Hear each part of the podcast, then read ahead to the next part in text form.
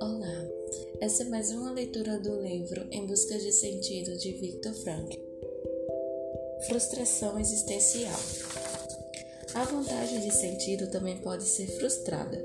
Neste caso, a logoterapia fala de frustração existencial.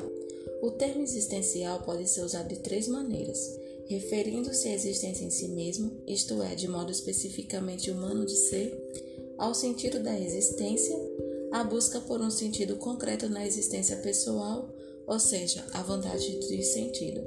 Frustração existencial também pode resultar em neuroses. Para esse tipo de neuroses, a terapia cunhou em termos neuroses nojos, neogênicas, nogênicas, a contrastar com as neuroses na significação habitual da palavra, isto é, as neuroses psicogênicas.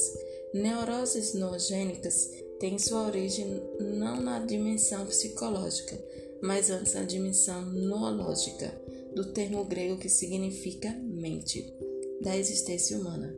Este é o outro conceito logoterapêutico que designa qualquer coisa pertinente à dimensão específica humana.